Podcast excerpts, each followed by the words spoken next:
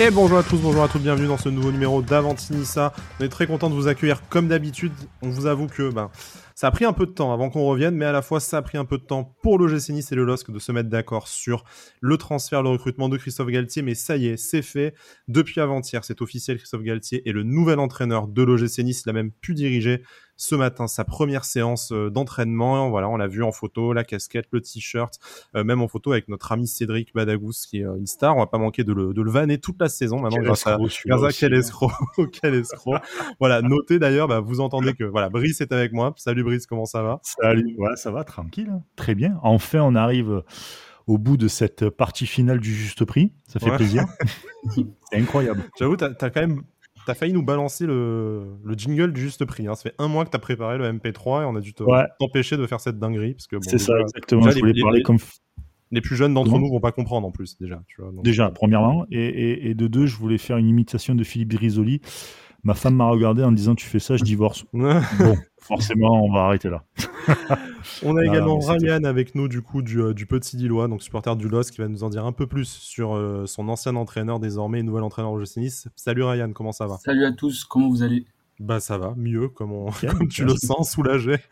Enfin, donc on sera tous les trois aujourd'hui, parce que bah, point, de, point de Cédric de Badagous, si vous suivez sur les réseaux sociaux, vous avez vu, il est devenu officiellement euh, l'assistant de, Christophe Galtier. Du coup, donc voilà, là aujourd'hui, je pense qu'il a une réunion mercato secrète. Euh, on va voir. Bon, Cédric, si tu nous écoutes, et si jamais on signe Romain Amouma, je t'en tiendrai personnellement responsable. Donc ne fais pas ça. Pense aux enfants. Pense, euh, on a été privé de stade de football pendant un an. Ne fais pas ça, l'OGC Nice, par pitié. Euh, blague à part, Ryan, merci de, venir dans l'émission. on va dévoiler un peu des, coulisses du off. Ça fait un mois qu'on est en contact pour faire cette émission en te disant dès qu'il signe, on s'organise ça. Bon bah voilà, un mois plus tard, enfin on peut faire ça. Euh, donc voilà, supporter du LOSC, tu, es contributeur pour le Petit Doigt. Est-ce que tu peux nous parler un peu plus de ce, média? Oui, donc euh, c'est un compte. Euh, tout d'abord, c'était un compte sur les réseaux sociaux qui s'appelait LOSC Actualité. On regroupait l'actualité lilloise, on parlait des matchs, on faisait des, on sortait les informations qui sortaient dans différents médias. Et en août 2019, on a décidé de lancer le site Le Petit Lillois pour un peu nous professionnaliser et aussi avoir un point de rencontre pour tous les supporters parce que euh, il y a très peu de sites euh, de supporters lillois, enfin qui regroupent l'actualité lilloise. Donc on a voulu faire ça pour regrouper tout ça et, et ça marche plutôt bien depuis bientôt deux ans. Ouais, on voit 20 000 followers quand même sur, euh, sur Twitter, sûrement bon nombre sur les autres, sur les autres réseaux sociaux, mais bon voilà, le, média référence autour du, autour du LOSC aujourd'hui du coup. bon, une super saison pour le LOSC, hein, le, le, titre, forcément, le, le, Graal un peu inattendu, même si bon rapidement dans la saison vous êtes quand même positionné dans ce dans ce pool de quatre équipes, voilà, oui, mais mérité. Comment, euh, avant de parler de, l'entraîneur qui vous a mené à ce titre, du coup, comment est-ce qu'on vit euh, ce titre auquel vous n'étiez pas forcément programmé et en plus sur une saison qui est extrêmement particulière puisque ben, euh, loin, du, loin du stade? C'est une saison particulière loin du stade, mais aussi en interne puisque en plein milieu de la saison on a vécu un changement de propriétaire surprise. Donc ça nous a un peu, un peu refroidi. On se demandait ce qui allait se passer jusqu'à la fin de saison, mais l'équipe a, a réussi à rester concentrée sur l'objectif avec un entraîneur qui a su les mobiliser pour que, pour que tout le monde aille vers, croit en cet objectif de titre. Et donc, euh, ben, au fil des semaines, on a commencé à y croire, même si on était loin. On a commencé à y croire, on a commencé à, à se dire que c'était possible. On voyait le PSG qui était, qui a changé d'entraîneur aussi, qui, qui était un coup c'était bien, un coup c'était c'était moins bien. Donc donc on est arrivé là et, je pense que c'était vraiment une, une saison inattendue mais belle, même si on était même si y a le contexte qu'on connaît avec euh, le huis clos pendant toute la saison. Pas trop de regrets. Au, final, entre les deux émotions, qu'est-ce qui l'emporte? Vraiment la joie du titre ou le regret d'avoir dû suivre ça de, de la télé? Euh, Je dirais le. Compliqué. Hein. Parce qu'à la, la, fin de saison, on a essayé de se rattraper, de d'avoir plus de rassemblements autour du, du centre d'entraînement, d'accompagner les joueurs à l'aéroport lorsqu'ils lorsqu'ils jouent à l'extérieur. On a essayé de de ramener cette ambiance qui manquait dans les stades, clairement. Et moi, je dirais le, non, je dirais que c'est pas un regret qui que ce soit une saison à huis clos, puisqu'il y a eu le titre quand même là. Ouais, le titre est là et on a pu fêter. Euh, on a pu fêter le titre le lendemain, euh, sur l'île. On a vu, les images, vraiment une, une marée humaine, et c'est vrai que ça, bah, un peu pu rattraper quand même et, vivre ça, euh, à défaut de le vivre en tribune, mais avec du coup d'autres supporters du LOSC. Et puis bon, voilà, toute la, saison sur les, réseaux sociaux et via le petit Lillois, j'imagine également. Euh, écoute, ce que je te propose pour, pour aujourd'hui, notre programme, c'est que tu nous en dises un peu plus sur ben, l'un des artisans de, de ce titre, Christophe Galtier. On n'a pas trop, comme je te le disais en off, de de programme non plus. C'est vraiment une idée que tu nous euh, dises un peu plus ce à quoi on doit s'attendre. Donc, malgré tout, Christophe Galtier, c'est un personnage bien connu de la Ligue 1. Ça fait quand même quelques années qu'il y est. Euh, adjoint, euh, tout d'abord, hein, depuis, depuis 2009 quand même. Il, a, il est passé par de, de nombreux clubs en suivant, en suivant Alain Perrin, notamment. Donc, on va pas revenir sur tout son, sur tout son CV, mais forcément Lyon, Saint-Etienne, notamment. Puis après, entraîneur principal. Cette saison à Saint-Etienne, qu'il a mené vers l'Europe avec une équipe, on va dire, avec certains talents, mais pas, pas beaucoup non plus. Puis après, c'est l'arrivée dans un contexte extrêmement particulier euh, à Lille, avec le départ de, de Marcelo Bielsa et, et, une mésentente, on sait, avec euh, l'état-major du LOSC qui venait de racheter, racheter le club toute fin d'année euh, 2017, à la trêve hivernale, je crois, de la saison 2017-2018, si je dis pas de bêtises. Voilà. Est-ce que tu peux nous, nous en dire un peu plus sur son arrivée euh, Est-ce que la réputation qu'il avait à l'époque, on peut dire que c'était quand même l'opposé de celle de, Marcelo Bielsa. Est-ce qu'on a un bon a priori quand on voit Christophe Galtier arriver euh, après Bielsa, alors qu'on est euh, englué euh, dans la zone rouge? Qu'est-ce que, que ça t'évoquait, toi, au début? Ben, Moi, personnellement, je pensais que c'était la bonne personne pour sortir le club de, la zone rouge et se maintenir, mais je ne voyais pas plus. En fait, j'arrivais pas à me projeter avec. Je me disais que oui, pour les six prochains mois, ça allait le faire, mais qu'après c'était ça allait être compliqué. Et je pense que chez les chez beaucoup de supporters lillois c'était pareil parce qu'on avait le, on avait les souvenirs des dernières saisons à Saint-Étienne où c'était compliqué dans le jeu, c'était plus quelqu'un qui souhaitait garder un résultat plutôt qu'aller le chercher. Et donc on avait on se disait oui dans ce, dans ce contexte avec beaucoup de jeunes où il va falloir les encadrer, euh, va falloir les remettre dans le droit chemin, ça peut être bien mais derrière est-ce qu'il peut construire quelque chose On avait beaucoup de doutes. Et au final, il nous a fait mentir. Ah ben, il nous a bien fait mentir, et même à tout le monde, je pense, parce que c'est l'un des seuls entraîneurs euh, français euh, pour la Ligue 1 qui, euh, qui a réussi vraiment d'une équipe à l'autre à vraiment changer sa vision et, et, à faire un football un peu plus éclaté, si je puis dire. Euh, et, et je sais que sa première partie de saison avec, avec Lille, c'était quand même un peu dans la lignée de ce qu'il faisait quand même à Saint-Etienne c'était pas c'était pas flamboyant mais voilà ça allait se maintenir. On le savait plus ou moins que ça allait se maintenir. Et c'est vrai que juste après ça a été euh, franchement moi les, les, les premières euh, la, première vraie saison de Galtier euh, j'y croyais pas quand je voyais jouer l'équipe même lui hein, dans dans, ah oui, dans ses propos dans, dans je pour moi c'était pas du tout le même mec de, que, que Saint-Etienne hein. c'était assez affolant même. Il, faut, ça il faut lui donner son crédit hmm. c'est ça qui est surprenant parce qu'au début comme tu le disais, les six premiers mois, on voyait, on se disait oui, il tentait des choses qui étaient qui étaient particulières, on va pas se le cacher. Il mettait des milieux à gauche. Il, nous faisait du Marcelo Bielsa. On n'a pas compris au début. Et après, elle arrivait cette trêve. On a, on a dû vendre des joueurs. Et y a des, on a recruté à Bakou. Et là, euh, premier match de la saison, ben, c'est une équipe popcorn. On n'a pas. Ah ouais, ça c'est clair. C'était assez. Ouais. C'était assez, euh, assez bon. Lille était redevenue une belle équipe à avoir joué. Même sous Bielsa, c'était catastrophique, je trouve. Donc tu prenais pas trop de plaisir, mais c'était vraiment une belle équipe à, avoir joué. Quoi. C'était, c'était frais. Euh, même l'entraîneur, ça faisait plaisir de, de, le voir. Tu voyais qu'il s'éclatait en fait. C'était ça. Saint-Etienne, putain, les saisons étaient longues avec, euh, avec lui sur le banc. Hein. Oh la vache. Bon, après, pas le même, euh, pas le même ADN de jeu, pas le même budget non plus, pas le même directeur sportif. Hein. On va forcément parler de, de l'effet Campos sur le, sur le LOSC. Mais pour, pour finir sur cette période d'arrivée, donc voilà, euh, à l'époque, Christophe Galtier avait quand même euh, un peu l'image de l'entraîneur, euh, enfin le cliché de l'entraîneur français qui crie fort, qui est rugueux. son équipe de Saint-Etienne ressemblait bien à ça quand même de 2009 à, à 2017. Des, enfin, des résultats européens malgré tout, hein, donc un, un, bon entraîneur. Il avait d'ailleurs eu le titre de meilleur entraîneur français à cette, cette occasion-là. Mais comme tu disais, des difficultés à se, projeter. Euh, malgré tout, c'était plus embarqué peut-être pour une opération, euh, opération de maintien au début. On se souvient, Brice, nous du côté de Nice, on en parlait aussi à cette époque-là, avant qu'ils prennent le, le poste à, Lille, notamment quand il y avait une incertitude sur l'avenir de Lucien Favre. On avait les photos de, de Galtier en tribune avec Jean-Pierre River et on avait tous crié, moi le premier, hein, je m'inclus, euh, sinon mais c'est bon, on va passer de Favre à, à Galtier. Euh, nous, euh, on c'est l'ADN du beau jeu à Nice maintenant. Bon, derrière, on a eu Patrick Vieira, donc finalement, rétrospectivement, on a peut-être perdu oh trois ans. mais bon, voilà, la bonne nouvelle, c'est que le LOSC euh, ne va pas faire le, sens inverse en récupérant Patrick Vieira, qui devrait lui aller du côté de Crystal Palace. Mais pour revenir sur, sur l'avenir et du coup sur, sur Christophe Galtier, du côté de Lille, donc après, il y a eu cette deuxième saison où ça s'est mieux passé dans le jeu d'un coup. Mm. Euh, Ryan, dans quelle mesure, selon toi, euh, Christophe Galtier a vraiment eu une, influence? Est-ce qu'il a eu un moment, un déclic une, enfin, Comment ça s'est passé, sa volonté de, passer de ce jeu assez rugueux, défensif, euh, Madine Ligue 1, j'ai envie de te dire, à mm. quelque chose d'un peu, plus, d'un peu plus chatoyant? Donc, bien sûr, il y a les joueurs amenés par Campos qui s'y prêtent un peu plus.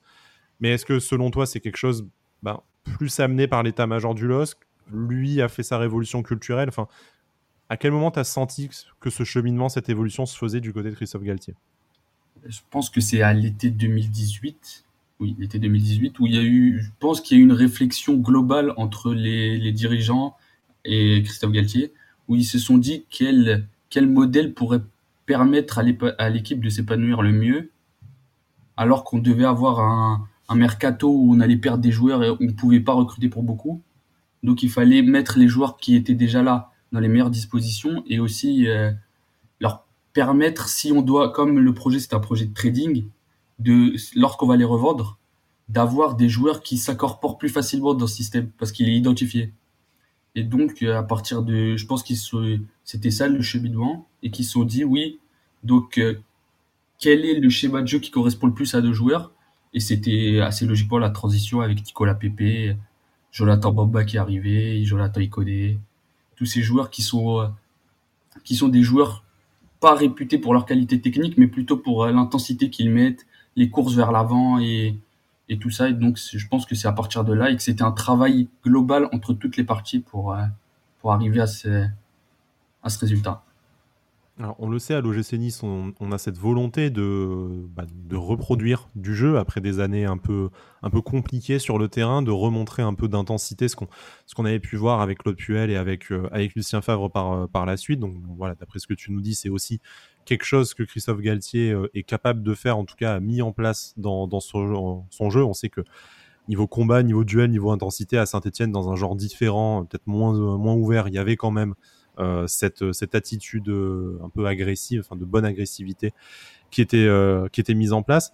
Maintenant, voilà, tu as, cité des noms de joueurs, notamment voilà, Bip Bip offensif qui était vraiment d'une efficacité, enfin qui vous mène à la deuxième place cette, cette saison-là, du coup, qui vous permet vraiment de, de faire rentrer Lille, en tout cas de redonner la, stature à Lille qu'il y avait il y a quelques années, notamment quand il y a eu le mandat de, de Claude Puel et de, de Rudy Garcia. Euh, on sait que ça a été compliqué après pour, euh, pour Christophe Galtier qui a dû ben, jongler un peu comme l'avait fait euh, Jardim à une époque à Monaco avec la politique de trading et de, donc, de, nouveaux joueurs régulièrement. et on pense notamment après à Ossimène derrière.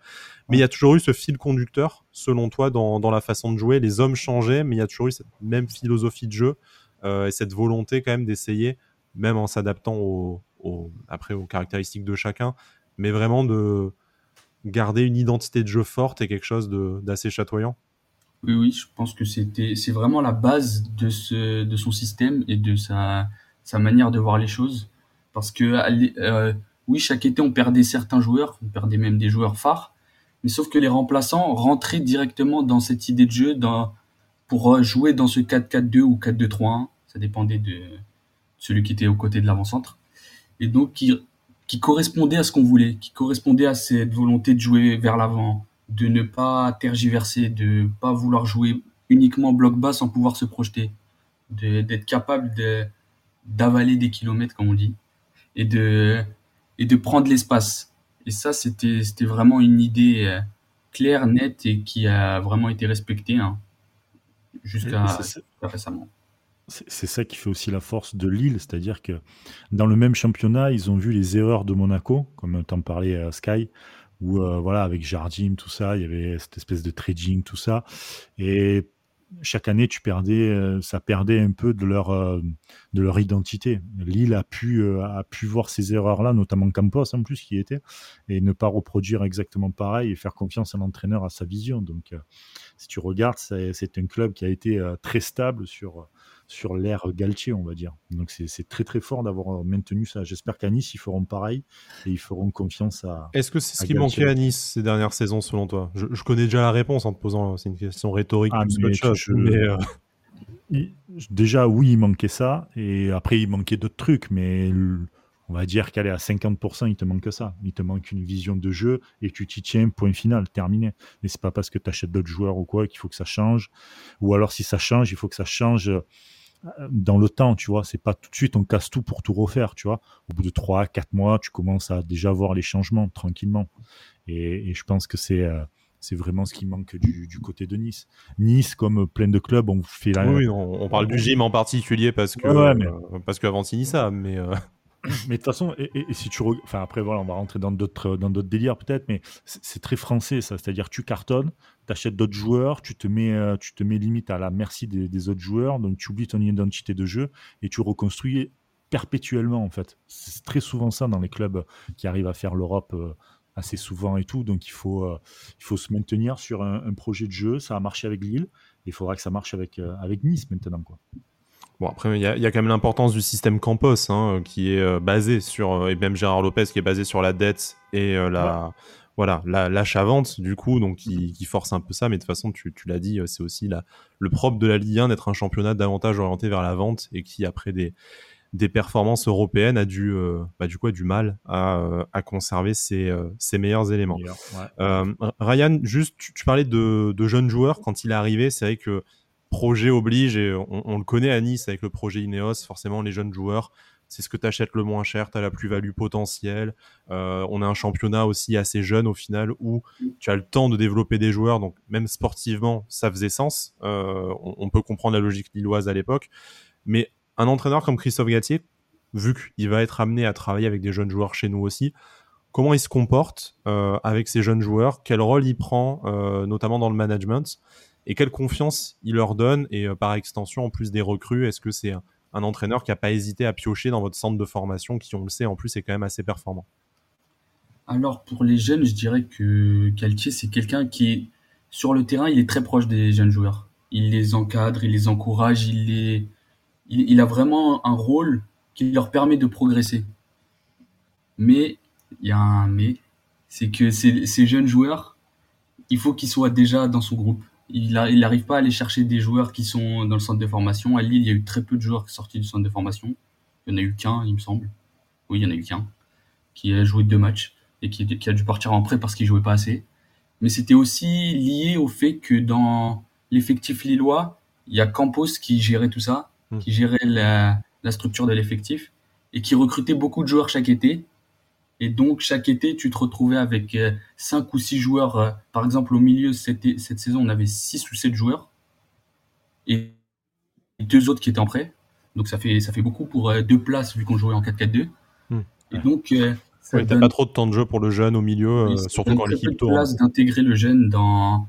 Surtout quand tu as des objectifs aussi élevés et qui te qui un peu te contraignent dans tes, dans tes choix, puisque tu vas choisir, comme tu as quatre joueurs professionnels qui sont déjà installés et que tu n'as que deux places, lorsque tu vas faire tourner tes deux titulaires, tu vas mettre les deux derrière et il n'y aura pas de place pour le cinquième, qui est le jeune, même s'il a le niveau ou qui peut encore progresser. Donc c'était, c'est un peu un hic de sa, de son parcours à Lille. C'est le très peu, c'est très peu de joueurs euh, du centre de formation qui sont sortis et qui ont été utilisés par, euh, par Galtier.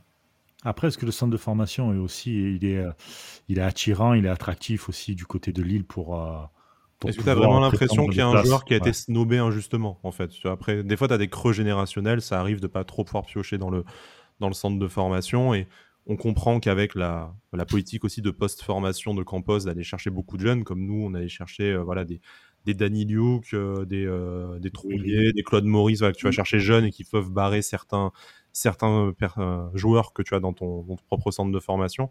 Est-ce qu'à Lille, c'était vraiment une politique de dire le centre on s'en fiche et ça vous a privé de certains joueurs qui ont explosé, enfin qui auraient pu exploser ou est-ce que voilà au final c'est pas forcément la même la même génération que la génération sous Claude Puel par exemple?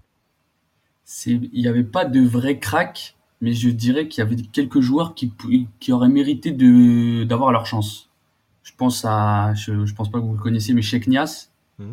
qui a qui a joué en, qui a fait ses premiers pas en, si je me souviens pas, au début de la saison 2019-2020, et qui a passé un an et demi sans revoir les terrains et qui a rejoué euh, en Europa League à un poste qu'il connaissait pas, où on l'a mis, euh, on l'a mis latéral droit au lieu de milieu, et ça a été ça a été compliqué. Et après, on l'a plus revu. Il a dû être prêté.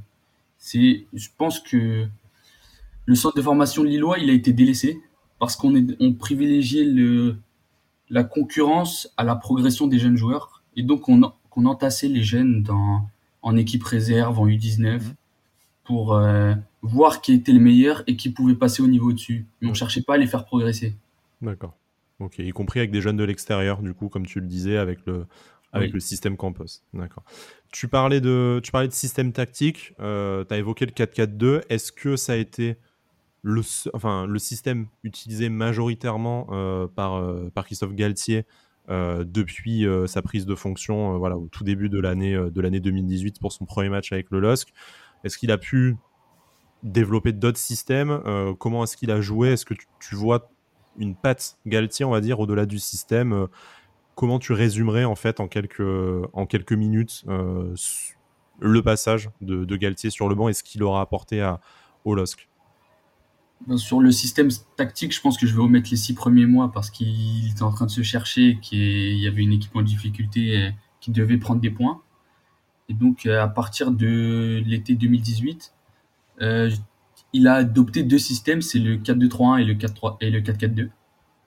Donc, il y avait, c'était le 4-2-3-1 qui ressemblait souvent au 4-4-2 en phase défensive parce que il cherchait le 10 qui était iconé au début, était à la même hauteur que l'avant-centre, donc mmh. c'était euh, il venait décrocher de temps à autre, c'est c'était un peu électron libre en fait euh, au milieu.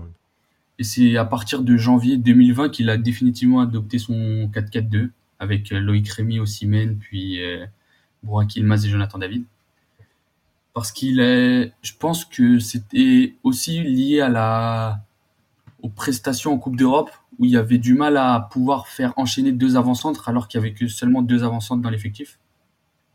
Et donc il, ah, il préférait, il optait pour un 4-2-3-1 pour avoir quelqu'un au cas où si le buteur se blesse d'avoir quelqu'un derrière. Mais je pense que son vrai système, celui qui sa patte, c'est vraiment le 4-4-2 avec euh, un ailier droit gaucher, un ailier gauche droitier qui rentre à l'intérieur et deux vrais avant-centres. Avec euh, du coup elle inversée, 4-4-2 à plat ou, oui. Euh, ok, très bien, 4-4-2 à plat. Nous, on, commence à voir un peu, bon, peut-être pas les lier parce qu'on on, on en a un qui est parti, notamment avec, avec Ronnie Lopez, un ancien Lillois d'ailleurs, au, demeurant. donc il faudra recruter à ce poste-là à ce poste pour, pour l'OGC Nice. Par contre, les deux au milieu, on commence à voir qui, qui pourrait s'installer et notamment euh, pour ceux qui n'ont pas euh, suivi la, première séance d'entraînement de Christophe Galtier aujourd'hui, il n'a pas lâché ni du regard ni de la voix euh, Kefren Turam pendant toute, la, saison. Donc on, suppose que lui et notamment Boudaoui et bon pour ne pas que pour ne pas que tu pleures Brice on, va citer Morgan Schneider là aussi forcément parce que sinon après voilà tu, déjà que tu, pleures de pas avoir eu de, de maillot à son nom et à son numéro. Voilà. Coucou, euh, coucou Cédric encore, qui décidément a tous les honneurs. Toujours, les euh, escrocs. toujours les escrocs. Euh, mais en fait, je sais pas.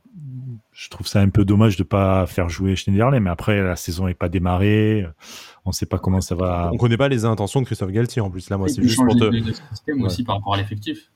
Il peut, il peut changer aussi. Hein, de, quand tu regardes Saint-Etienne à Lille, il y a eu un step énorme. Il a, enfin, je veux dire, il, il a fait, il a vraiment changé euh, totalement sa, sa, vision de jeu, sa mentalité, tout ça. Donc peut-être qu'il peut encore changer aussi maintenant. Euh, L'avantage en plus de ça, c'est qu'il pourra bien travailler avec ses équipes parce qu'il n'y a pas de Coupe d'Europe. Donc ça, c'est très intéressant aussi. Euh, la rotation se fera peut-être un peu moins, tu vois, parce que tout à l'heure, tu parlais, euh, tu parlais en 4-2-3-1, etc. et tout. Peut-être qu'on restera plus dans un schéma euh, à proprement dit. Mais, mais ouais, ça serait con de se passer d'un Schneiderlin ou. Enfin, j'allais dire même PLM, mais normalement PLM il s'en va. Mais, mais ouais. Après, on a du monde hein, au milieu et on sait qu'on attend une recrue. Le club multiplie un peu les, pistes au milieu de terrain et, souhaiterait d'ailleurs même recruter un joueur assez, euh, assez confirmé pour, euh, pour encadrer les, jeunes et peut-être remplacer du coup euh, numériquement Pierre Lesmelou après avoir le, avoir le profil qui va être retenu. Mais, mais c'est vrai que si tu as que deux milieux de, de terrain. Après, on sait que certains peuvent jouer éventuellement au, poste de numéro 10. On pense à Alexis Claude Maurice hein, qui, euh, qui, devrait revenir euh, d'ici la fin de la fin de l'été. Voilà, peut-être que tu n'es pas obligé de le faire jouer dans les deux du milieu et, un cran plus haut. Je suis sûr qu'il s'éclaterait. Euh, voilà, donc un 4-4-2, les ailes inversées, c'est ce qu'on va attendre. Nous, de toute façon, côté niçois, on va quand même rapidement avoir la réponse. Peut-être que si vous écoutez ce podcast un peu tard, vous aurez déjà vu le premier match amical qui aura lieu face à, face à Rodez le 3 juillet. Donc on aura des éléments de réponse. On, se doute que plusieurs systèmes vont être, vont être tentés. Si on peut éviter le 3-5-2 avec des faux latéraux, hein, comme on a vu à l'équipe de France le, le tester au plus mauvais moment, ça serait bien, Christophe. Ça va, on n'a pas l'anglais pas bas, donc ça va. Il a déjà testé un 3-4-3 à Lille. C'est ça. Ah, bon, après, c'est euh, selon qui tu mets. Si tu mets des vrais latéraux, euh, moi je, je te dis, euh, je te dis pourquoi pas. Tu vois, si tu n'as pas Rabiot qui fait le piston gauche, euh, déjà, tu as un peu plus de chances de, de t'en sortir. Bon, nous, on va mettre Racine, Colis, piston gauche. On va, on va regretter Rabiot, je sens. Boudaoui à droite. Boudaoui à droite. Ça, on l'a déjà vu. Ah, ça va, il y a 5K, c'est bon. Tu as raison, tu as raison. Bon, pour en revenir au passage, euh, au passage lillois, du coup, de, de Christophe Galtier. Donc voilà, des saisons réussies vraiment avec des top résultats, cette deuxième place, puis forcément le titre cette, euh, cette saison. Tu nous as parlé de sa, marque de fabrique, donc ce jeu quand même orienté euh, offensivement vers la possession. La répétition des efforts, c'est vraiment peut-être ce qui va, ce qui a manqué à l'OGC Nice ces, derniers temps. Et on l'a vu euh, notamment dans la première, première séance d'entraînement, les, les témoins sur place nous ont dit que ça faisait quelques années qu'ils n'avaient pas vu une telle intensité, donc ça a tendance à corroborer ce que tu, nous disais. Il y a peut-être malgré tout un petit bémol, bon, moi en tout cas, de, de spectateur extérieur que j'ai noté, après tu, nous diras s'il y en a d'autres, euh, les performances en Coupe d'Europe ont été finalement assez en dents de scie. Il n'y a pas eu vraiment de, de très beaux parcours comparé en tout cas au parcours en, en Ligue 1 qui était vraiment euh, éclatant. Euh, comment est-ce que tu expliques cela? Est-ce que Galtier a un, plafond en Coupe d'Europe? Ses 16e de finale, notamment d'Europa League, qu'il avait déjà atteint avec, avec Saint-Etienne et peut-être que pour lui, il n'a pas l'expérience ou pas le niveau pour aller plus haut Ou est-ce que vraiment, selon toi, c'est à mettre sur le dos de, l'expérience de l'effectif uniquement? Je ne sais pas s'il a un plafond en Coupe d'Europe, mais je pense qu'il a un plafond dans sa manière d'aborder les matchs de Coupe d'Europe. Parce que euh, la première saison, sur la saison de Ligue des Champions, je, honnêtement, l'approche était vraiment euh, intéressante. Il y avait du jeu, on se portait vers l'avant, mais sauf qu'on n'était pas efficace dans les deux surfaces. Et je pense qu'après cette, euh, cette désillusion en Ligue des Champions, avec seulement un point pris, il s'est dit qu'il fallait plutôt centrer ce qu'il voulait sur euh, l'efficacité dans les deux surfaces.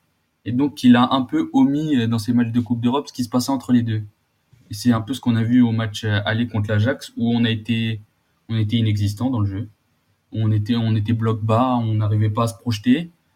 Et on, se contentait de contenir les attaques de l'Ajax au lieu d'essayer de produire du jeu à domicile.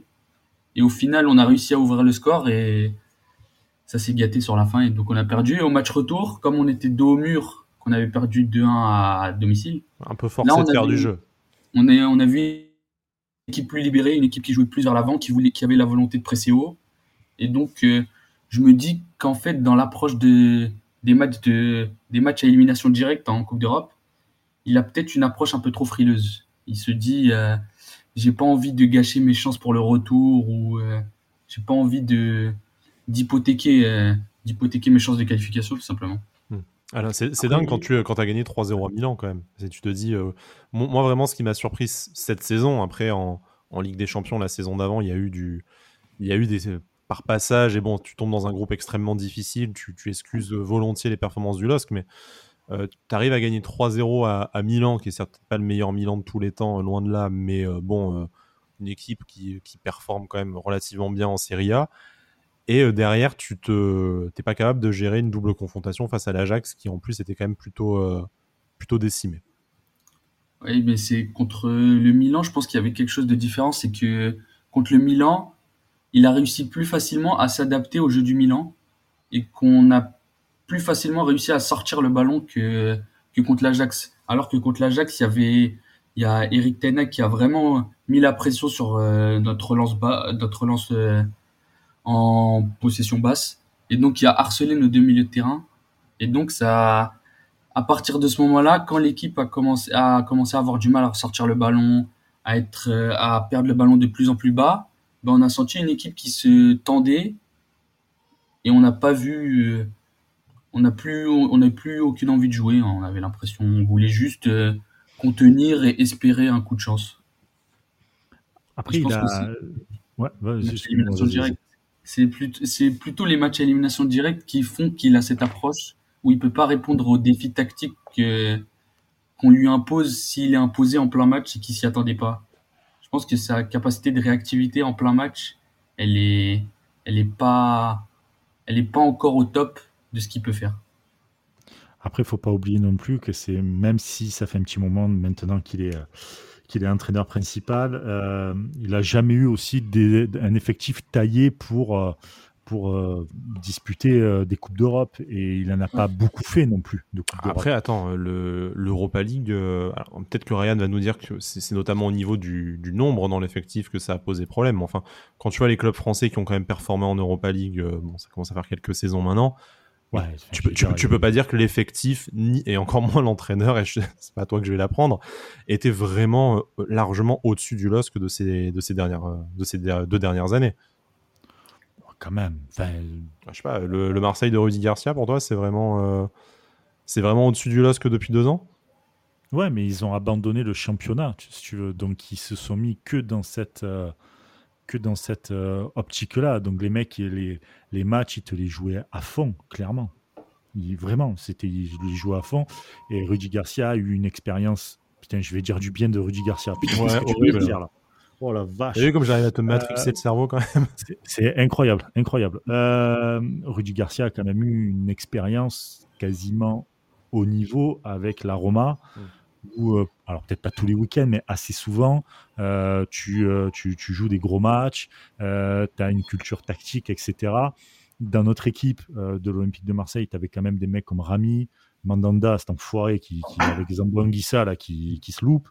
Euh, mais euh, le jour de la finale, mais tu avais quand même, euh, comment dire, une, une ossature plus complète et plus expérimentée que ce que tu pouvais avoir euh, du côté de Saint-Etienne ou, de Lille. Alors, Lille, euh, transition toute trouvée, justement. On va profiter que Ryan soit là pour, pour lui en parler. Nous, on sait qu'à Nice, notre problème, c'est justement ce, manque d'expérience. Je te posais la question sur les, euh, sur les jeunes joueurs au tout début, pour savoir comment Galtier gérait ça, parce que c'est le, le, cœur du projet de Dineos à l'OGC Nice, donc il va avoir besoin forcément d'être à l'aise avec ces jeunes joueurs. On sait qu'à Lille, quand même, malgré tout, il avait des relais dans le vestiaire, sur le terrain, il avait des joueurs extrêmement euh, expérimentés, euh, José Fonte euh, notamment, mais aussi voilà Borek, Ilmaz et, d'autres, des plus que plus que trentenaires.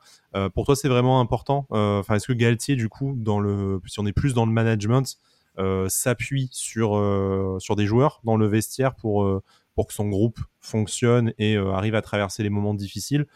Ou est-ce que c'est vraiment le, le, seul maître à bord et que du coup il, il, couvre un peu ses, joueurs euh, je, pense plutôt que c'est, il a besoin de sa colonne vertébrale, qu'il a besoin de ses cadres. Euh, à Lille, il y en avait quatre, très clairement. Il y avait Mike Maignan, José Fonte, Benjamin André, Bourak Ilmaz. Et donc, il a besoin de ces joueurs qui, sur le terrain, lorsque ça va mal, lorsqu'il faut euh, remobiliser tout le monde, lorsqu'il faut avoir, il faut changer le comportement de l'équipe, qui sont là pour veiller au grain et qui permettent de, de transmettre les consignes du coach sur le terrain, qui sont là pour euh, permettre à l'équipe de, de, rester dans le droit chemin. Je pense qu'il a besoin de ces cadres. Bon, on espère nous aussi qu'ils arriveront, ces cadres. Brice Pas Benjamin. Euh, ah, parce que quand on parle de cadres, ça me fait toujours rire euh, du côté de Nice. Parce qu'en fait, il y en a, enfin, il y en a pas en fait. Bah, il y a Dante qui revient déjà. On peut, se dire au moins ça. Oui, mais qui revient à l'entraînement, c'est aussi la bonne nouvelle de, de la semaine. Si tu veux, n'en as qu'un, c'est-à-dire que tu n'as pas une ossature, tu n'as pas une colonne vertébrale où tu as gardien, défenseur, milieu, on va dire attaquant, même si voilà, tu n'as pas cette ossature-là qui fait qu'à un moment donné, tu as trois gars sur le terrain Euh, les mecs, si tu, sors un peu, comme dit euh, Ryan, si tu sors un peu du, droit chemin, les mecs, ils te remettent, ils te remettent droit. Quand tu es en défense, c'est qu'en en face, devant, ton milieu ou ton attaque commence à faire n'importe quoi, tu as beau gueuler avec un stade et tout, tout ça, on t'en tape pas forcément, tu vois. Donc, il te faut quand même une ossature. Et, et aujourd'hui, l'ossature gardien, défenseur, milieu, on n'a que le défenseur. Le gardien, bon, on va pas revenir là-dessus.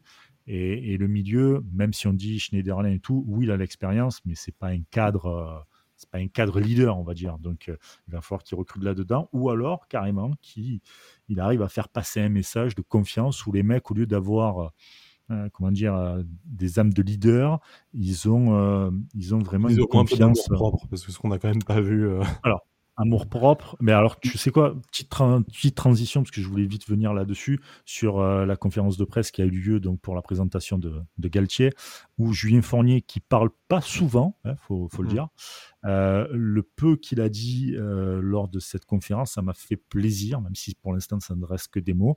C'est-à-dire que pour lui. le... avec Julien Fournier quand même, hein, entre voilà. les mots et les actes. Mais, ouais, mais ça fait plaisir de l'entendre parce que tu à demi-mot, il avoue que bah, déjà c'est une saison ratée. Moi, je trouve, mmh. enfin, dans les propos qu'il a dit, c'était ça. Sur cette phrase-là, quand euh, euh, un journaliste, alors je sais plus qui, mais pose la question sur euh, il va falloir trouver des joueurs de caractère, c'est ce qu'il a manqué et tout à Nice, et que lui il répond non, c'est le tempérament. Et si on veut qu'il y ait des joueurs qui aient du tempérament, il faut que ça vienne aussi de plus haut. Oui, donc, euh, staff, de la direction, effectivement. De la direction et tout. Donc ça veut dire qu'eux aussi se remettent en question. Et si tu as cette colonne vertébrale qui part donc finalement même dans, dans, dans la dans comment dire l'institution on va dire du président et qui descend le président l'entraîneur le capitaine euh, la colonne vertébrale sur le terrain et que tu sais que si tu fais le con, que tu veux pas écouter ton capitaine, tu as l'entraîneur qui t'en met une. Si tu n'écoutes pas l'entraîneur, tu as, le directeur sportif et le président qui t'en met une. Et qui t'envoie à Lausanne, allez hop, puni. Et qui t'envoie à Lausanne et, et, qui descendent. Et les mecs, tu en as peur limite, parce que voilà, enfin, tu en as peur c'est une façon de parler, mais tu sais que si quand ils descendent, euh, ouais, que t'as pas envie d'être convoqué dans le bureau du proviseur, quoi. Ouais, voilà, tu vois, c'est un peu ça, quoi. Voilà, c'est un peu ça. Mais euh, et, c'est tout à fait normal. Donc ouais, il va falloir trouver ça. Et, je pense que Galtier, c'est quelqu'un qui, euh, ben, on en parlait en, off avec avec Sky, c'est quelqu'un qui est qui est beaucoup sur la parole et qui est beaucoup dans la confiance et et qui va beaucoup parler. C'est pour moi, c'est vraiment un très très bon manager dans l'hexagone, hein, je parle. Mais parce qu'il y en a d'autres, voilà. Mais c'est un très bon manager. Tu as l'impression qu'il sait parler, il sait motiver. Et, je pense que même si tu n'as pas de leader, ne serait-ce que d'avoir une bonne liaison, une bonne, une bonne, une bonne entente avec ton entraîneur, tu n'as pas envie de le décevoir, limite, tu vois. Donc tu vas te donner un peu plus, même si tu n'es pas leader. Donc il va falloir voir sur le long terme. Mais je pense qu'on va retrouver des joueurs euh, qui vont avoir les crocs, quoi en parlant de Dolberg, évidemment. voilà, on peut rêver, du coup, comme nous dit Ryan, un 4-4-2. Enfin, cette association euh, Amin Gouiri, Casper Dolberg qu'on attend, on va pas l'avoir tout de suite, hein, puisque bah, notamment Casper Dolberg a la chance, lui, de poursuivre euh, l'Euro avec le, Danemark, auteur d'un doublé, du coup, qui a qualifié, euh, qualifié sa sélection. Voilà, on sait que ils vont faire comme un 92. Ah, très compliqué pour moi. Peut-être. J'étais pas bien. J'ai pris l'attention et tout, j'étais pas bien. PLS, tout ça. Euh.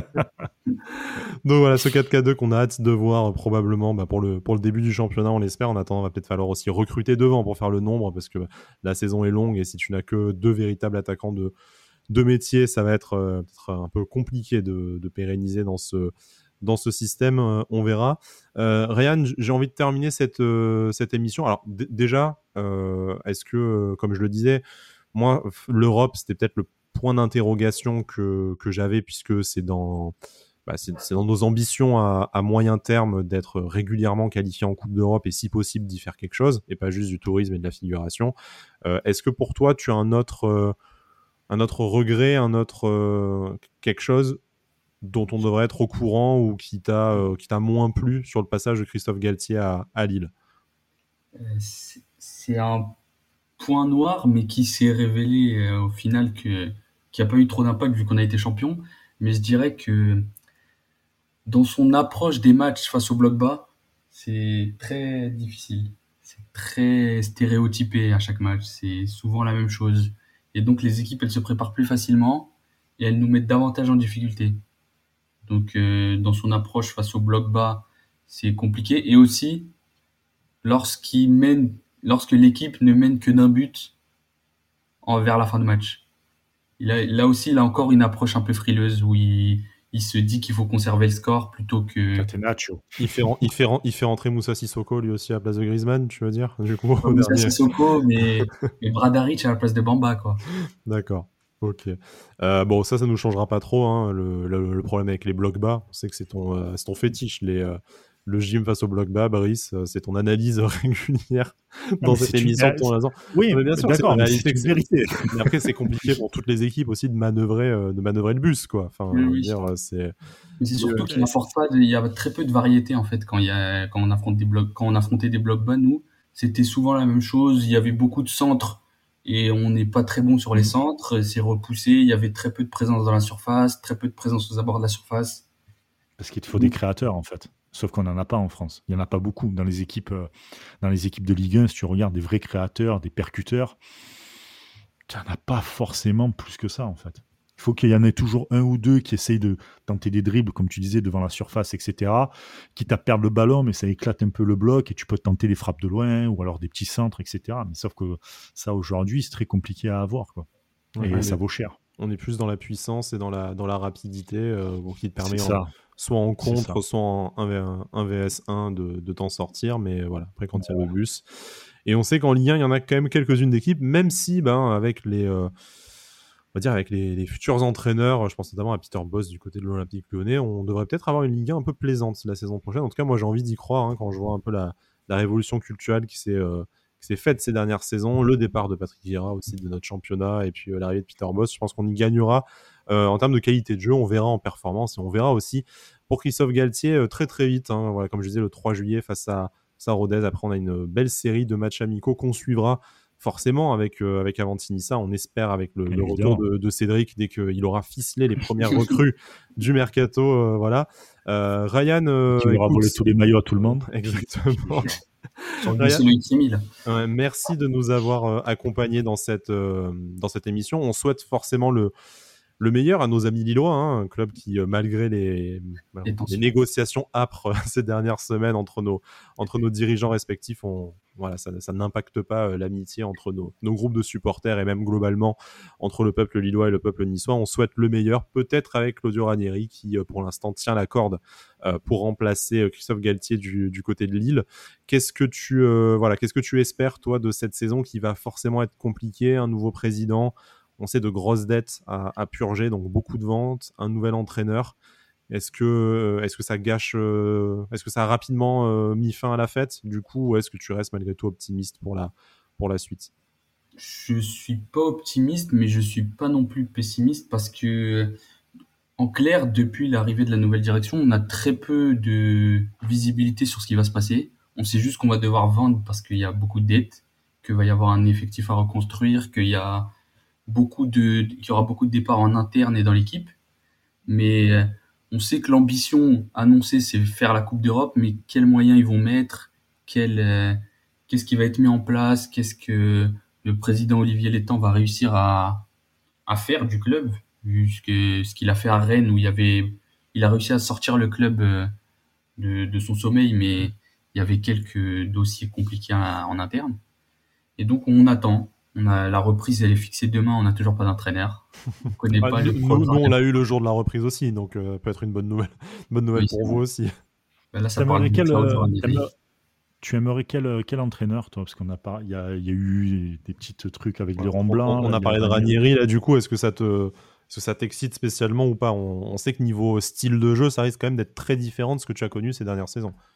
Ben, J'en ai parlé avec quelques personnes et pour moi, Ranieri, en fait, c'est je pense que s'ils optent, ils optent pour Ranieri, c'est plutôt pour être dans la continuité de ce qu'a fait Galtier, à savoir avoir euh, deux lignes de quatre qui permettent euh, d'avoir un bloc équipe compact. Et après, on, on essaye de se projeter, mais avec moins de moins d'allant forcément. Moins d'allant qu'avec Galtier, puisque c'est en plus Ranieri se fait un peu vieux quand même. Mais je pense qu'avec Ranieri, il y a moyen de faire quelque chose sur le court terme en termes de résultats. Après, pour construire quelque chose, euh, je suis moins convaincu. Et sinon, pour euh, l'entraîneur que je souhaitais, moi, je souhaitais Lucien Favre. Ouais, forcément. Nous aussi, hein, on, va pas te, va pas te mentir. On espère toujours qu'il reviendra. On va vous proposer. Mais très bien, Adrien Urcia. Comme tu es mauvais J'ai hâte qu'il signe quelque part parce que je me fais quand même bien troller sur, sur Twitter, toujours par les mêmes. Hein. On, salue Hubert et Pépito, forcément. On peut pas faire des missions sans, sans, saluer nos, amis. Euh, voilà. Euh, donc, oui, bon, bah, voilà, il ira atterrir à Crystal Palace. On, espère qu'Adrien Urcia trouvera un un club euh, tout aussi euh, tout aussi sympathique.